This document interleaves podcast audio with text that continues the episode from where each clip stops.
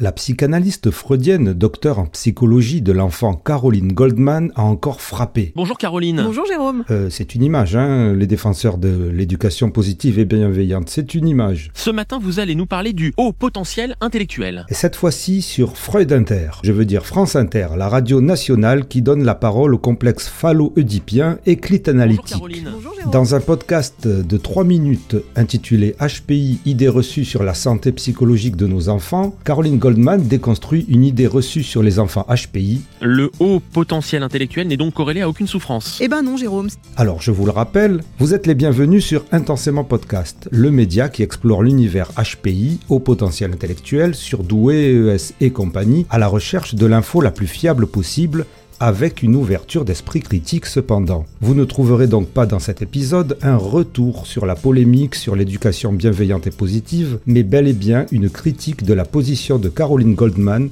sur le haut potentiel intellectuel. Il y a déjà eu un épisode d'intensément consacré à son propre podcast, que vous pouvez revoir ou réécouter, et dans lequel on y comprend que Caroline Goldman, tout en reprenant la vision consensuelle des études et de la recherche sur le haut potentiel intellectuel, celle que l'on aime bien, c'est-à-dire que le HPI n'est ni une pathologie ni une source de souffrance, Caroline Goldman avait pour le moins une position ambiguë quant à la raison pour laquelle on pouvait devenir surdoué, et puis surtout sur ses conclusions quant aux soi-disant symptômes attribués au HPI. Avec ce nouveau et court podcast sur France Inter, Caroline Goldman reprend essentiellement la vision neutre et ou positive du HPI et nous pouvons la remercier. Et sa critique du marché des surdoués et de ses dérives devrait nous faire grand plaisir. Ce podcast a d'ailleurs été salué et partagé par beaucoup d'entre vous. Mais nous allons jouer les troubles fêtes et comme à la Coupe du Monde, nous allons analyser plus en détail son jeu pour ne pas dire un double ou triple jeu. Jeu, vous l'écrivez comme vous voulez, hein. J-E, J-E-U, J-E-U-X, euh, J... Enfin bref, vous savez, on est dans le domaine de la psychanalyse, donc vous faites ce que vous voulez. Alors premier jeu, le grand jeu. On peut tout d'abord remarquer que, sur Freud Inter, ce serait toute seule, dans son cabinet, que Caroline Goldman aurait découvert le poteau rose, la recherche n'ayant fait que confirmer ce qu'elle savait déjà. J'ai donc spontanément oublié leur QI pour les soigner et ça a très bien fonctionné. De son côté, la recherche scientifique a confirmé mes observations. Alors ce fait n'est pas mentionné dans son podcast de 2022, qui dure 25 minutes, mais pourquoi pas? Caroline Goldman prétend qu'elle aurait été elle aussi victime de ces mythes et de cette désinformation sur les surdoués, et comme beaucoup, elle attribue l'origine de ces mythes et de cette désinformation à JSF, Jeanne Siofachin, et à son livre Trop, intelligent pour, être heureux en 2008. En 2008, Alors c'est bien sympa, mais je vous le rappelle, le premier livre de Jeanne Siofachin est sorti en 2002. Il s'agit de L'enfant surdoué et contenait déjà la plupart des concepts de JSF débunkés aujourd'hui. Et suivi en 2004 du catastrophique Je pense trop de Christelle Petit-Colin, dont je vais parler dans un épisode prochain. Ensuite, la plupart des associations et groupements de parents d'enfants surdoués qui ont mené à cette situation désastreuse de pathologisation médiatique du surdoué se sont créés avant l'an 2000. Caroline Goldman se contredit d'ailleurs elle-même en attribuant l'origine de tout cela à Jeanne Siofachin en 2008, En 2008. puisque l'an dernier, sur son propre podcast, elle parle de l'influence du fameux rapport Delaubier de l'éducation nationale sorti en 2002. Et la plus grosse preuve en est évidemment que la première thèse de Caroline Goldman sur les hauts potentiels intellectuels date de janvier 2007, thèse qui reprend aussi des idées négatives sur les hauts potentiels intellectuels un an avant la sortie de Trop intelligent pour être heureux. eh ben non. Alors note pour les grincheuses. Non, je ne tente pas de dédouaner Jeanne Siofachin ni de la défendre. Je remarque seulement qu'il est très facile de focaliser sur une seule personne et une seule date pour un processus global qui aura duré plus de 25 ans et rendu possible par de nombreuses personnalités. Une histoire trouble sur laquelle je reviendrai donc, comme je vous l'ai dit, dans un prochain épisode. Eh ben non Jérôme. Le double jeu donc. Dans son podcast de 2022, Caroline Goldman parle de sa propre thèse, donc datant de 2007, celle qui lui aurait permis de constater tout ça. Cette thèse est très très loin des concepts et du vocabulaire de Jeanne Siofachin ou de Christelle Petit-Colin, et le langage abscon de son référentiel théorique, comme disent les spécialistes, c'est-à-dire la psychanalyse freudienne, le rend assez opaque. Mais on y comprend tout de même que pour elle, il faudrait totalement décorréler le quotient intellectuel d'une quelconque génétique, alors que selon la science, le patrimoine héréditaire a une influence importante sur les capacités cognitives. Bizarre pour quelqu'un qui dit s'appuyer sur la recherche. Eh ben non, Jérôme. Pour Caroline Goldman, et selon sa thèse, dont elle reprend les conclusions en 2022 en tentant habilement de les lisser, un haut quotient intellectuel serait dû à un surinvestissement pathologique de la pensée, généralement déclenché par des dysfonctionnements psycho-affectifs dans l'enfance évidemment, par exemple l'arrivée d'un petit frère ou d'une petite sœur, ce qui a donné lieu en 2016 à un échange amusant lors d'une conférence enregistrée avec cette question de notre amie Nadine Kirchesner qui est déjà intervenue sur ce podcast et que je vous fais écouter ici. D'où vient cette idée de surinvestissement de la pensée pour les surdoués? D'où est venue cette idée? C'était une hypothèse. Hein. Euh, vous avez dit qu'elle avait été largement invalidée, si j'ai bien suivi ce que vous avez dit Voilà. tout à l'heure. Mais d'où venait l'idée? Bah, une hypothèse. L'idée, euh, l'idée du- d'un surinvestissement de la pensée, elle est dans les annales psychanalytiques depuis 100 ans. Voilà. Et c'est Freud, euh, en tout premier lieu, qui en avait parlé à propos de la pulsion épistémophilique euh, du petit enfant vers l'âge de 2-3 ans, qui se préoccupait de savoir d'où venaient euh, les bébés, parce qu'un petit frère ou une petite sœur rejoignait son foyer et, et était assez... D'accord. Et l'enfant qui n'a pas de petit frère, il peut pas être surdoué. Donc. Non, non, c'était juste pour répondre à votre bon, voilà.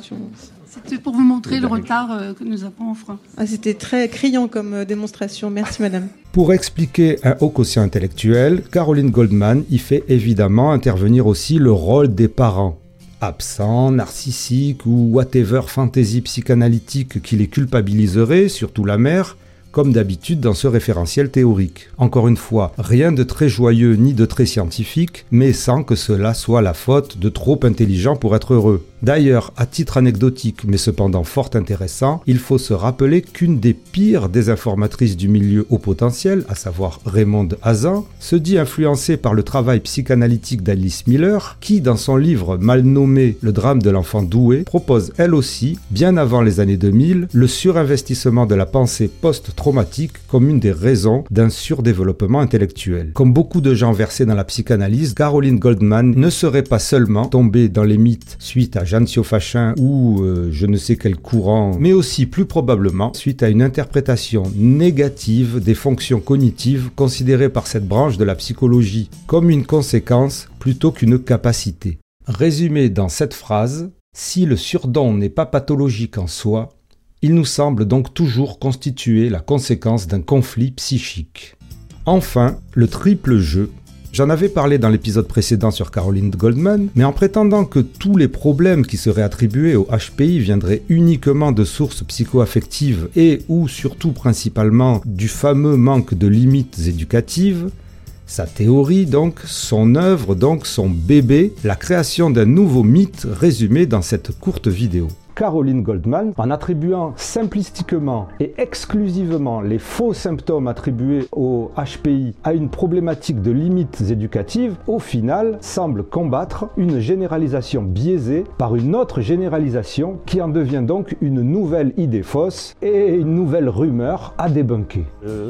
Pourtant, de nombreux spécialistes sont unanimes. Un grand nombre de symptômes attribués faussement au HPI seraient en fait dus à des troubles psychoaffectifs, certes, mais aussi principalement à des troubles du neurodéveloppement et particulièrement le TDAH et le TSA. Mais dans la continuité de la psychanalyse, il s'agit de continuer à nier l'existence des troubles du neurodéveloppement ou d'autres pathologies. Et c'est franchement regrettable d'assister à cela en 2023 sur une radio nationale. Bonjour Caroline. Sans oublier qu'il n'est pas exclu que, dans le système scolaire par exemple, un enfant à haut QI puisse effectivement avoir des problèmes d'adaptation liés au fonctionnement rapide et puissant de son cerveau, réalité biologique prouvée par les recherches en neurosciences, mais là aussi bizarrement niée par Caroline Goldman. La recherche scientifique a confirmé mes observations en démontrant que leur cerveau n'avait aucune spécificité. Caroline Goldman qui préfère littéralement proposer de ne plus faire de test de QI qui serait inutile. Or, je vous le rappelle, le but du test psychométrique d'intelligence n'est pas la recherche d'un HPI, mais l'évaluation des capacités cognitives dont les recherches ont plus d'un siècle d'élaboration et dont la finalité n'est pas de s'inscrire dans un groupe Facebook de zèbres. Il y a une réalité physiologique dans le cerveau corrélée à des capacités cognitives, la recherche n'en tire toujours pas de conclusion ni d'interprétation, mais le fait est bien établi. De même, ce n'est pas parce que des conclusions d'études sont positives qu'elles n'existent pas. Et dans ce cas, pourquoi ne pas créer et évaluer également un haut potentiel amical ou un haut potentiel sportif? Et donc dire qu'il n'y a aucune caractéristique de haut quotient intellectuel lorsque celui-ci est corrélé par exemple à une meilleure scolarité, oui, il n'y a pas de caractéristique de personnalité, mais en moyenne, un haut quotient intellectuel a certaines prédispositions que n'ont pas les hauts potentiels amical ou sportifs, puisqu'il n'y a pas eu d'études ni de consensus dessus. On se retrouve donc avec un discours bancal, y compris lorsqu'il est dit que le haut potentiel intellectuel pourrait ne plus être évoqué, alors que finalement, c'est plutôt raccord avec les conclusions d'Intensément Podcast après deux ans d'existence, un haut potentiel intellectuel devrait être juste synonyme de haut QI, sans plus et sans fable autour. À mon humble avis de podcasteur, je trouve extrêmement regrettable qu'une personnalité de la psychologie aussi pertinente et ayant un relais médiatique important oriente, semble-t-il, ses propos en fonction de son obédience psychanalytique plutôt que sur des faits et occulte le rôle de cette même psychanalyse dans la vision négative des surdoués. Mais remercions tout de même Caroline Goldman pour ramener le débat populaire à une perspective non pathologisante du HPI.